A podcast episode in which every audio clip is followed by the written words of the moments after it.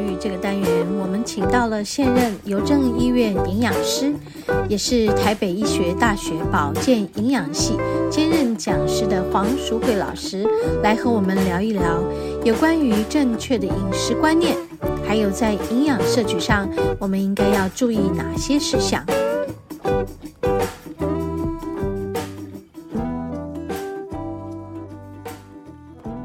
好，我们节目进行到第二个段落，食物的疗愈。今天要来和黄老师来聊一聊，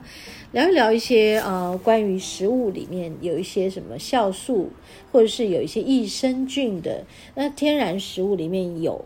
哪一些天然食物里面有，或者是我们可以从某些自己在家里制作的呃食材里面去获取。呃，那有一些疑问来跟黄老师请教。黄老师好。小文，各位听众大家好。嗨嗨，我们今天嗯想要来跟黄老师请教的是，关于我有听到很多人在自己家里面制作天贝对，这样的食物，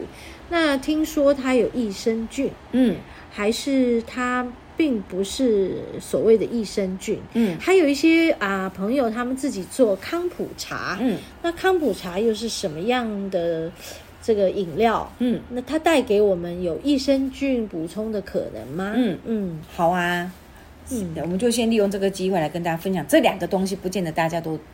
都听都过听过耶。啊。可是最近还的确是还蛮夯的啦。对对，网络上有很多多那种什么天贝的嗯，那个食谱，对对对，我这有怎么我有怎么怎看么过做人家对对，料理。呃怎么做，然后对对料对理它，对听料说理它还可以取代动物蛋白质啊，因为它本身的原料是黄豆，哦哦，原来是这样，，对，所以它就本身的确是一个优质蛋白质的来源。了解，对可是它还是要经过发酵，发酵，哦，它是经过发酵，它并不是，其实你看得到它是一颗一颗的豆，可是它是旁边是有一些发酵物质，已经它用包裹。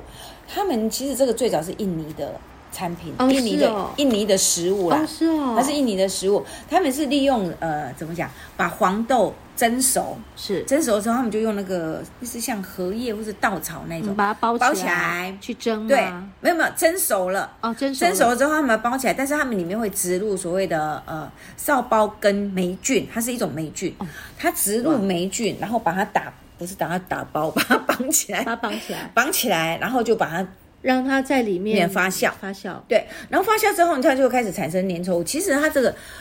纳豆也是黄豆的发酵啊，哦哦是，纳豆是日本人的饮食啊，哎对对对对对对对，那那天贝就是印尼人的饮食，所以哦原料都是黄豆，哦那其实都一样。你看纳豆发酵之后，它就会开始无看干啊， 不是看干，有那种看稀。干稀，对对对对，对它就会开始它的一些发酵物质出来。那这个发酵物质是什么？就是黄豆自己本身的营养物质，是包括它里面的蛋白质、维生素会你被这些细菌拿来发酵，所以它的蛋白质就变成比较已经被发酵过程是会被水解的。嗯被分解的，所以你可以得到比较多的短链的蛋白质链，或是短链的生态，甚至是氨基酸。所以，如果我要去讲天贝的营养价值，嗯，你应该说它就是黄豆制品啊，就是嗯类似像我们做素鸡、素干，其实那它就是一个加工嘛，豆类加的工，豆类加工品，但是它是一个发酵的豆类加工品。嗯那发酵的过程里面，它会让它的蛋白质的消化吸收率变得比较好，哦，所以它蛋白质还是存在的，还是存在，还是存嗯在的，但所是以它多了酵素，对对对对对对对，所以就是它那会让它的呃消化性会变得更好更一好点，对对，容易消化。可是它会有一个味道，那个味道是哎，很多人爱耶，就要看是哦每个 人、每个人喜欢不喜欢。很多人就把那个天贝，它它就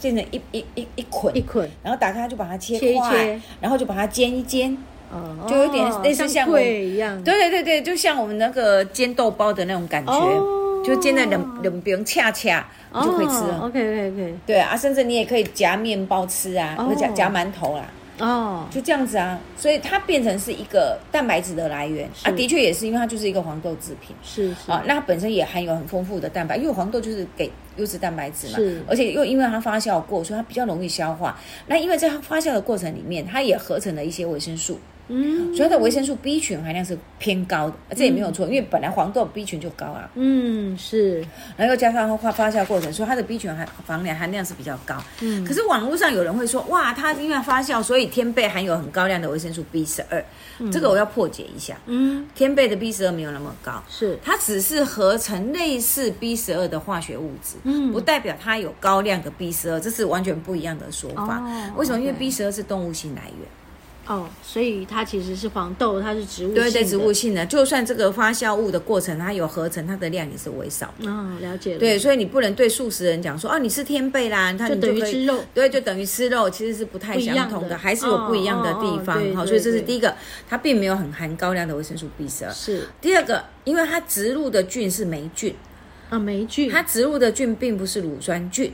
OK，所以跟我们肠道的益生菌其不实一样的不一样的。它植入的霉菌，霉菌是要从哪里来？哦，他们有他们特定的菌种，就像我们在做做优酪乳，我们会有乳酸菌粉、一样的道理。哦是是是，它会有他们的菌种要的添加来这个源，菌对对种对，添加这个菌种让它进去去发，对酵对对对对对对。好，但是它是霉菌菌种，它并不是乳酸菌菌种，了解，所以它并不属于益生菌的范围。哦所以你懂了吃懂了天贝，懂我可以懂，我可以告诉大家说，OK，它是一个营养价值还蛮丰富的蛋白质来源。是嗯好，第二个它容易消化吸收，所以可能在取代一些吃黄豆会胀气的人，因嗯为它消化了，就是发酵过程产气的东西就被破解，就比较不会胀气啊。嗯有些人吃豆浆吃黄豆。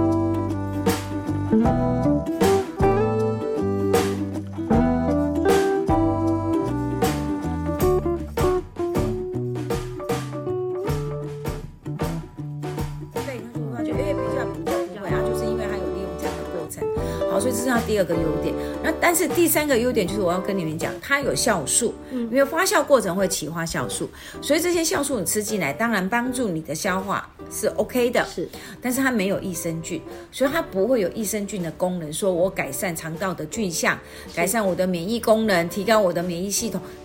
没就有没有那个相关没有那性个相关对对对性对，所以我们还是要把它理清楚。了解对嗯了解，那所以我们自己制作是 OK 的 啦，哈，所哎、以就是环境你要 很。嗯对，其实讲来就还是那个环境，因为哦发酵的过程都是很在乎环境，因为你发酵过程里面，空气里面微菌都是在漂浮啊，是你根本不知道我会不会有哪些是掉到里面去，然后会长出什么菌，我们完全不知道嗯了。解了解，所以你说啊，我自己来做天贝，那基本上就是你的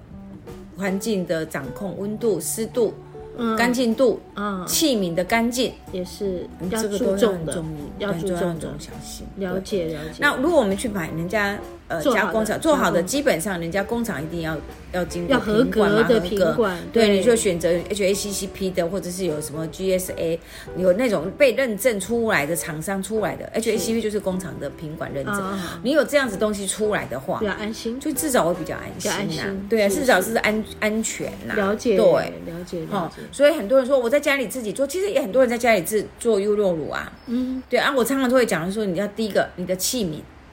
嗯你发酵的温度有没有恒温？嗯，是很多人都是用电锅。啊，我说你啊电锅对锅盖，电锅里面的那一锅你有没有干净？你有没有消过毒？是是你又是不知道，你搞不好弄进去，然后锅盖上面有一大菌，就嗯就进就去了。进去了，你你没也有是办法去去把它彻底检查嘛？，对对所以就是它有它的风险。了解了解，所以还是哦提这个醒很大重家要注哎，意黄老师提醒大对家，自己要制作这件事情，可能还是要考量对清楚，没错对不对就是你要很因注意因为它有风险的，它有风险不是没有的，它是有风险对对对对，对对了解，哦嗯，好，那讲到堪普茶又是什么东西？对，，康普茶，堪普茶是一种，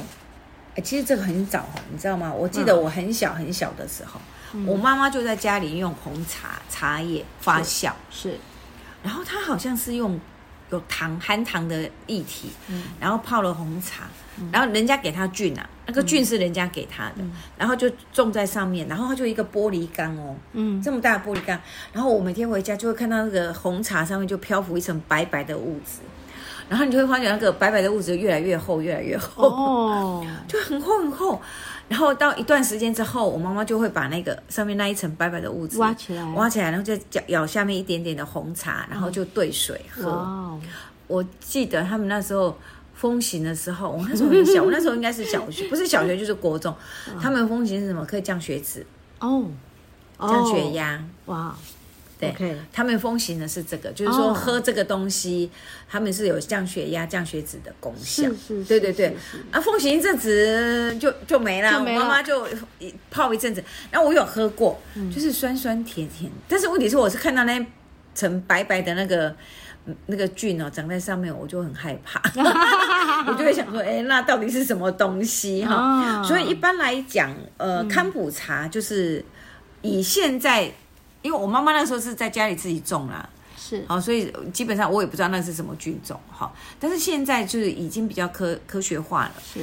现在的康普茶就是以茶叶当基底，你可是能红茶，你可能绿茶、乌龙茶、普洱茶都可以。是好啊，你就泡开啊，但是你那水里面要加糖，哦，要糖加才能够发酵嗯，糖，最后呢，它再加进去所谓的红茶菌。嗯，红茶菌，，对啊，以前我妈妈叫做红茶菇，就是一片白白的。哦啊，，所以他们就可以分值啊。他好像就是去我们家隔壁邻居引刀欧子得，哦哦哦哦，挖一块那是个红茶菌，啊，再来回到我们家的瓶子里面来种，来种，然后你哎就哦，放在。其实我记得我妈妈那时候是放常温，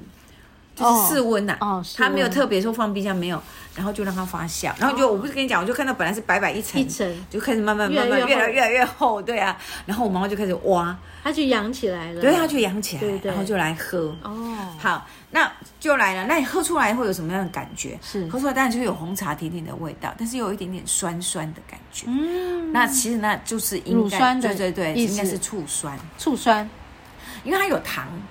有糖在发酵的过程里面，就是像你在做水果酒一样啊，啊，是，它就会发酵。嗯，所以是，当然它也有乳酸，嗯它有一些酸醋酸菌，不讲乳酸菌，它是有一些醋酸菌，嗯，醋酸菌，对，所以它会有一点酸酸甜甜的味道。 ，OK，好，所以还有一个过程里面，为什么当初那我妈妈他们那一那一个年代的人会说，我吃这个红茶菇的饮饮料，我可以降血脂？嗯其实回过头来，我感觉其实应该还是茶叶里面的植化素，哦，还是要吃到茶叶里对，面还的是植茶化叶素素。我是感觉，如果你的重点是在于预防心血管疾病的话，啊其实重点应该还是在还是回跟到这个有关，还是跟这个茶茶叶的茶叶多酚啊、儿是茶素啊是这一类是的是植化是素有关系。因为它叫康普茶，那时候有这个名字吗，没那个茶，他们要叫红茶菇，是叫红茶菇，对，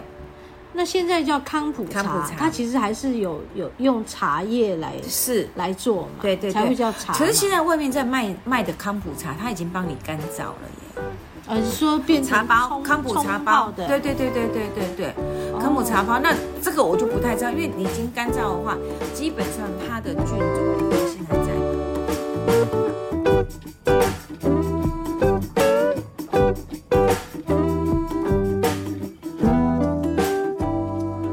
好，我们今天和黄老师访谈的关于这个康普茶啊，那么到底这康普茶里面有抑菌的成分，然后还有它的制作方式啊，从古至今啊它的演变，嗯，然后我们到底能在康普茶，呃。